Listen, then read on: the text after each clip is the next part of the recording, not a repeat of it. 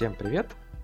У нас новый первый в 2023 году выпуск подкаста «Фантастические книги», где их обсуждают. С вами Дима и Юля. Привет, привет, друзья! Мы очень рады наконец-то вернуться к записи подкастов. Приветствуем вас в новом году. Надеемся, что все хорошо отметили и готовы вернуться к книжным обсуждениям. Когда мы обсуждали, чему посвятить первый выпуск в этом году, я обнаружил, что у нас не было разговора про Люци Синя, что удивительно, учитывая, что это один из самых, наверное, сейчас популярных авторов фантастики и у Фанзона он, по-моему, входит там в топ-2 или топ-3 автора и по тиражам, и а, там, по всем другим показателям. Но как-то вот а, не было повода о нем предметно поговорить, а тут появилось. А, в конце прошлого года стартовал мультсериал «Задача трех тел».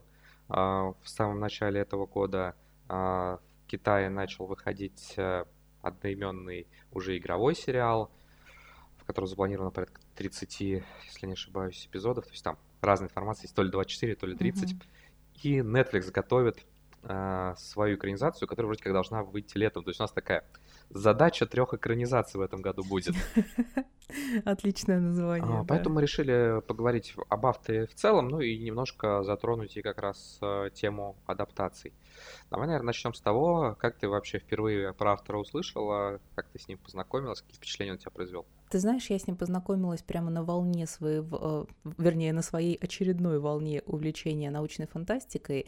И я не могу даже год точно сказать, конечно, на канале можно покопаться и проверить. Это был 16-й, наверное, год примерно. А, и тогда я читала вот все, что выходило в вашей серии, у которой я не знаю названия, но вот в ней же Джеймс Кори выходил. Sci-Fi а, Universe, же... но надо сказать, вот. что Кори немножко другая серия, то есть у него было, ну, то есть оформление похожее. Ну, я я но... ориентируюсь на оформление, вот все, что было в этих э, таких достаточно красочных обложках, и мне очень нравились С космосом, они, да. Да, с космосом, и мне они очень нравились по стилю. Я даже не особо задумываясь, кто это, что это покупала, читала, но про Люцисини я, конечно же, слышала. Когда я начинала рассказывать про научную фантастику, это был, наверное, один из самых запрашиваемых и часто интересовались про него и часто советовали авторов, что вот, это что-то новое. Но меня а, немножко тормозило то, что, наверное, это на, э, китайская научная фантастика, фантастика. И для меня все на тот момент, что звучало с каким-то азиатским колоритом, я думала, все, нет, там какие-то имена жуткие, наверное, ничего не пойму. Но начала читать, и меня настолько это увлекло. Ну, то есть я до сих пор в восторге, когда я смотрела на э, план сегодняшнего нашего выпуска и так мозгами пробегалась по пунктам, э, мне прям настолько захотелось это перечитать. Это очень давно не возвращалась к этой книге. Я думаю, что перед экранизациями я первую часть, ну, хотя бы загляну в нее. И если мне понравится, вас будет ждать еще и видос по этому. У меня с Люцисинем э, была такая история, что я, по-моему, э, его купил, ну, примерно как ты, на автомате, вот тогда э, у Фанзона выходила ну, скажем так, я не работал тогда еще в Эксмо и Фанзоне, я покупал много из того, что Фанзон просто выпускает, ну, потому что вроде интересно, там потом разберусь, буду читать или mm-hmm. не буду. А, я на него как-то обращал внимание, потому что в России он громыхнул еще до официального издания. А, насколько я знаю, а, на ресурсе Хабр его, по-моему, там был любительский перевод, его там очень активно обсуждали, то есть такое IT-сообщество. Но это в твоем инфополе он громыхнул. Я про него ничего не слышала до официального издания. Его обсуждали, он уже был на слуху, плюс, э, ну, то есть Хьюго получил. А, ну, то есть было любопытно, что за китайский автор, который получил Хьюга. Mm-hmm. Но я его там, а купил и поставил на полочку, долго не брал. По-моему, если не ошибаюсь, я его именно почитать взял после того, как э, в семнадцатом году э, съездил на World Call в Хельсинки. И там Цифинь был одним из гостей. Я, у меня не было с собой его книжки на русском. Э, я купил еще и на английском, и там взял автограф. Потом, ну, так подумал, ладно, раз автограф есть, надо уже почитать. Угу. Вот, а, я не могу сказать, что я прям знаток и перечитал у него все. Например, в трилогии воспоминаний о прошлом Земли я ограничился двумя романами. Там у Темного леса есть промежуточный финал. И ну, есть много отзывов, что третий роман, ну так, слабее первых двух, поэтому... Ну, Ладно, я скажу про это позже. Ну, есть такое мнение. Я не знаю, у меня нету на этот счет мнения. Я поняла. Мне показалось, что у темного леса, в принципе, хорошая концовка. Я пока там для себя э, знакомство на этом с трилогией закончил, читал еще некоторое количество рассказов, повестей, в частности, когда готовился к интервью с ним. Вот, и мне Цесинь показался таким автором, который пишет в духе классиков фантастики 20 века, то есть это про идеи, про а, да. то, как разум помогает справляться с а, различными а, сложностями, которые стоят перед героями, перед человечеством, про а, силу науки. А, при этом автор привносит вот в какие-то такие стандартные для классической фантастики вещи. А, колорит а, свой такой китайский азиатский, это связано не только с именами, но скорее вот с каким-то переосмыслением а, классических фантастических допущений. Как раз что касается имен, ну, то есть оно действительно усложняет восприятие. Ну, когда... это кидается в первую очередь читателю, когда ты начинаешь читать и не имел дела с азиатской литературой, такой, что ну, то есть, беря, беря читать э, Цесини, ну и вообще, наверное, большинство авторов, которые, э, ну, например, китайцы или там из других э, азиатских, восточных стран, надо быть готовым, что там имена собственные, ну, достаточно будут непривычны для запоминания, для уха российского читателя. Ну и давай поговорим о том, что... Ты хотела про третий роман, твое мнение. Э, про третий роман, да, речь. потому что мне очень понравился он. Э, но я с тобой... Ладно, начну с того, что я с тобой согласна, что можно, в принципе, и темным лесом ограничиться, потому что там действительно хороший финал, который, ну, после которого, после которого, возможно, вас третий роман ну, не разочарует, поднапряжет, потому что мне кажется, он гораздо более и сложный, чем первые два, и, э, ну, не такой э, оптимистично смотрящий в будущее, наверное. В любом случае, я бы советовала читать все-таки целые трилогии, ну, потому что писатель же не дурачок, но и свои идеи он развивал именно на три книги. Цесинь, ну, вот он не просто успешный автор, это, наверное, один из главных э, вообще фантастов современности с точки зрения там, его а, востребованности с точки зрения того, что о нем а, хорошо отзываются не просто критики, а там, известные люди уровня Джеймса Кэмерона или Марка Цукерберга. И, ну, показательно, я, я вообще не помню, когда было бы, чтобы в течение года три экранизации одной книжки выходило. Ну, то есть так совпало, но тем не менее очень показательно, что и в Китае, и Netflix – а, заинтересованы. Ну, то есть совершенно точно можно сказать, что а, там, CC, наверное, наряду, может быть, с Вейером и Джеймсом mm-hmm. Кори, это известный автор, который сейчас пишет там про космос, про будущее. А, как думаешь, в чем а, секрет его такой популярности? Я вот хотела подойти к этому вопросу немножко с другой стороны. Мне понравилось, как ты сказал, как ты обозначил что Цесинь — это в первую очередь про идеи, про такие глобальные, про их переосмысление. И вот мне кажется, человечеству, да и каждому из нас вот на каком-то генетическом уровне, даже если вы никогда не читали научную фантастику, особо не интересуетесь там теориями прошлого, будущего, внеземными контактами, всем таким, а, все равно рано или поздно приходит момент, когда тебе становится интересно, а каков смысл существования человечества, допустим, или что будет с нами в будущем, или почему мы не выходим на контакт с неземной цивилизацией. Вот такие глобальные вопросы, а, по моему мнению, рано или поздно задает себе каждый человек. И вот когда ты видишь настолько интересное произведение, которое многие из этих вопросов так или иначе рассматривает, и особенно контакт с неземной цивилизацией, его последствия и вообще нужно ли э, это человечеству, э, ну, это не может не привлекать, плюс это еще и здорово написано. Я бы отметил, что, в принципе, произведения Люци Сини и конкретно задачи трех тел, они весьма многогранные.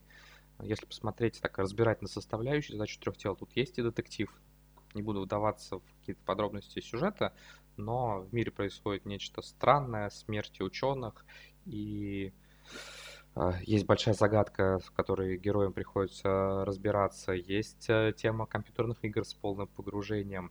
Есть уже не раз упоминавшийся в разговоре э, контакт с инопланетянами, причем показанный тут необычным образом. Есть историческая тематика, когда действие, собственно, роман начинается во времена культурной революции, и определенным образом то, что происходит э, в те времена в Китае, становится ну, отправной точкой, скажем так, для э, событий цикла и для мотивации ряда героев. Такой многослойностью, в общем, не очень многие книги, мне кажется, могут похвастаться, и это, безусловно, большое достоинство Люцисини, мне кажется, что и в этом его большая заслуга. Вот, ну плюс, мне кажется, нельзя отменять какой-то удачи случая, когда ты вот попал в нужное время с нужной историей. То есть Цисень стал таким, по сути, первым громким автором из Китая, который был переведен на английский. Я уверен, что там какие-то авторы наверняка с рассказами, с повестями переводились, но вот... С такой глобальной историей. Вот, что, да, именно он громыхнул, ему повезло с переводчиком Кеном Лю, который адаптировал его хорошо для не китайской аудитории, и который там в какой-то степени был а, его еще таким пиарщиком, который активно продвигал. Ну, то есть вот сложились еще факторы не чисто литературные, а то, что вот в нужное время а, кни- книги, кни- книги. книги Люцисини оказались в нужном месте, ими занимались нужные люди. Это, это тоже нельзя недооценивать там, с Люцисинием, я думаю, ни с каким другим автором. Ну и давай поговорим еще про конкретные идеи, некоторые из которых мне очень нравятся у Люцисиня. В частности, это крайне интересная, на мой вкус, интерпретация парадокса Ферми. И давайте начну с того, как раз, что скажу вкратце, если вы не слышали, что это за парадокс. А, заключается парадокс Ферми в том, что у нас в нашей бесконечной, бесконечно огромной Вселенной должно существовать очень много самых разных а, по степени там, развития и прочего цивилизаций. Но вот почему же мы тогда не обнаруживаем и до сих пор не нашли никаких а, хотя бы остаточных там следов их существования? Ну, я добавлю, что, что многие такие, они, конечно, гипотетически немножко на расчеты показывают, что вроде как там, цивилизации должно быть много. Ну, то есть там много допущений, которые, ну, так, вольно берутся, вот там, производный x, производный y, но тем не менее, а вот ничего подобного нету. А, есть много объяснений парадокса Ферми, но вот Сосини предлагает один из них в своем цикле. Мы сейчас громко кричим плашечка спойлер. Если вы не хотите услышать, какой, какое объяснение предлагает Сосинь, а, то перемотайте на две минуты вперед. Объяснение Цесиня дало название второму роману «Темный лес».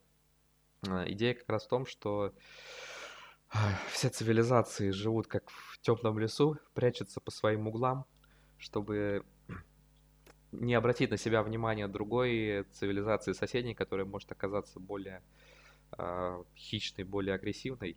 И тогда для той, которая неосторожно себе а, заявит, это будет иметь весьма плачевные итоги. Поэтому все вот так жмутся по углам, смотрят по сторонам, а о себе стараются а, не давать знать. Я отмечу, что когда я, наверное, полгода назад я брал интервью с Синей, его спросил, ну, то есть он, а, понятно, придумал эту интересную теорию, что придерживается ли он ее, или это просто там одна из э, версий. Он говорит как раз, что, ну, мне кажется, что это могло быть логичным объяснением, но я на ней совершенно не настаиваю.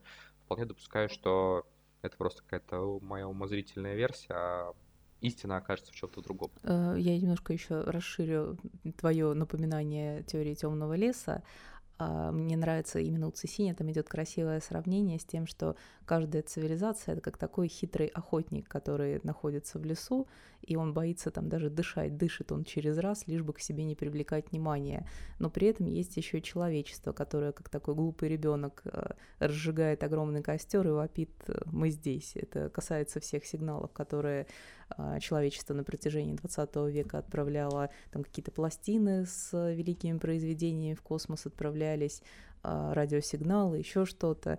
Ну, в общем, не стоило этого делать. И мне очень близка теория Цесиня.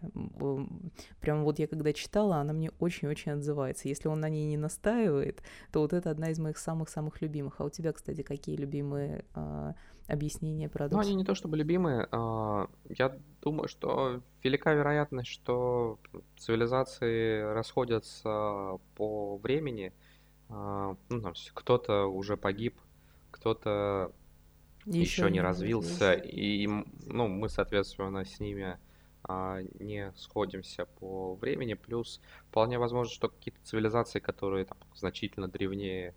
А, да, тут важная оговорка. Я считаю, что так или иначе и жизнь за пределами Земли, и разумная жизнь наверняка где-то в каком-то виде mm-hmm. существует.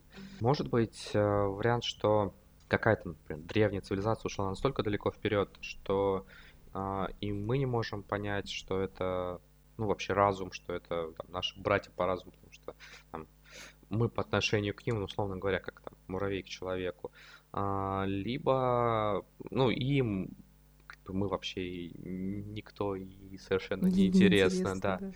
Так что, так что я думаю, что вполне возможно это. Ну и мне кажется, было бы достаточно логичным объяснением, ну такая теория, а, что более продвинутые цивилизации просто ограждают тех, э, кто еще не готов и развивается от Слишком мощная информация. Да, ну то есть вы сначала там достигнете определенного уровня угу. а, развития, а, а потом уже вступаете в там, галактическое сообщество. Много в последнее время всяких мематиков в духе, когда инопланетяне прилетают к Земле, такие, мы же говорили, что тут нет разумной жизни, или ну нафиг, поехали отсюда. Вот, а, но шутки шутками, а если серьезно, ну, скажем так, кажется, было бы логично, чтобы если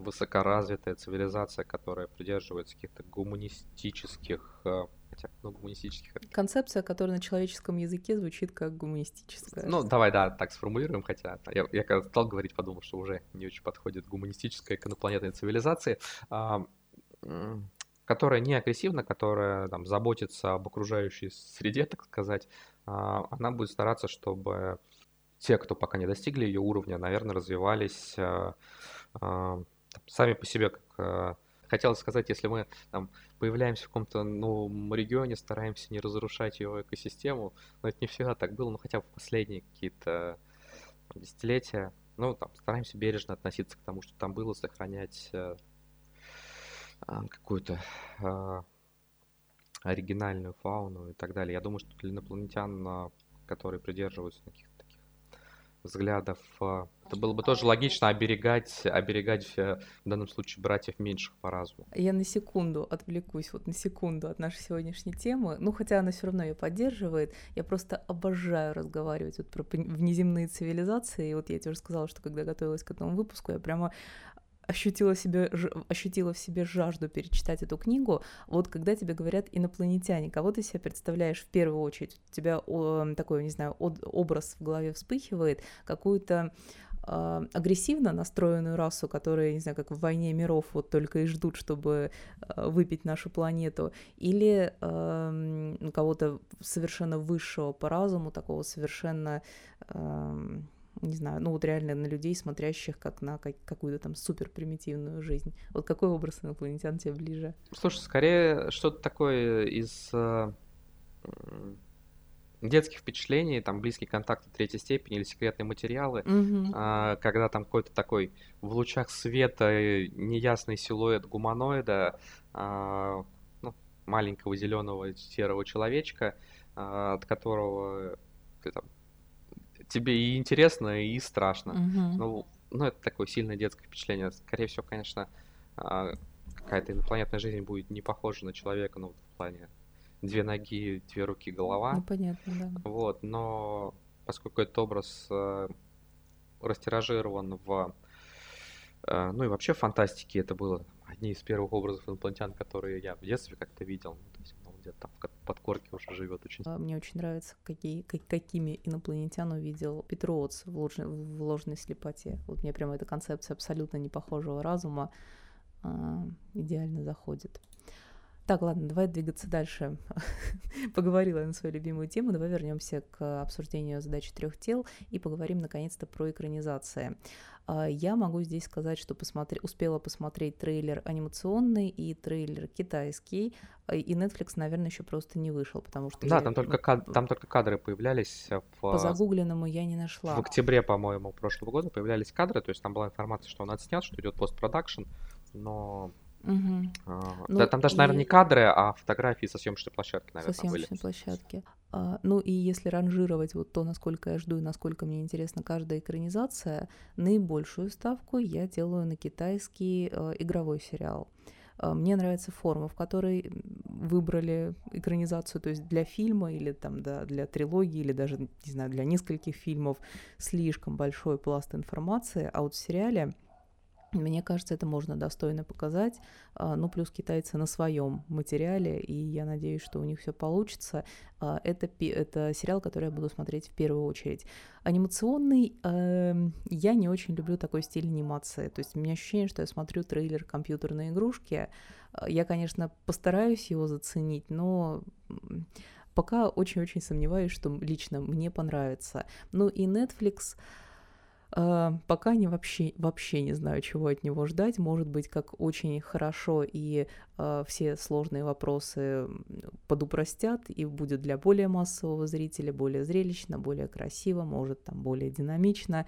Посмотрим, что получится. Ну, а может вообще какая-нибудь ерунда получиться, и uh, основные принципы, заложенные в эту книгу, и основные мысли просто потеряются. Ничего пока не могу сказать, тем более без трейлера. Ну, если говорить о Netflix, то там сериалом занимаются создатели «Игры престолов», Бенев и Вайс.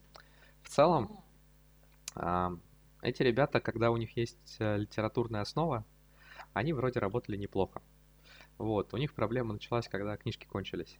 А, то есть, если они тут сходу не начнут а, а, действов, действовать, а, исходя из принципов «мы лучше знаем», а, то там, вероятность, что они смогут хорошо адаптировать, ну, она достаточно высокая. Принципе, они показывали, что они умеют быть э, достаточно верными к э, первоисточнику. Вот, но да, там пока еще все достаточно далеко до премьеры, подробностей почти никаких нету. А, я посмотрел 7, кажется, эпизодов а, мультсериала. А, тут я сразу скажу, что он не по задаче трех тел. Он по темному лесу а, сходу. То есть а, там вот вся эта такая условно детективная сюжетная линия с загадками, что происходит, она вот вся а, вынесена за скобки, там, сразу э, на зрителя вывалит информацию, что происходит, э, ну и, соответственно, человечество начинает э, готовить свой ответ. Э, ну, я не хочу спойлерить, но это, в общем, достаточно близкое к э, тексту экранизации Темного леса. Э, при этом ну, там добавили достаточно динамичные местами экшен. Э, а, графика там, ну, местами такая немножко дубовая, что ли, этого правда. И если а, на там, центральных персонажей mm-hmm. а, еще как-то а, стараются, то вот массовка, конечно, ну вот, копипаст, копипаст, копипаст.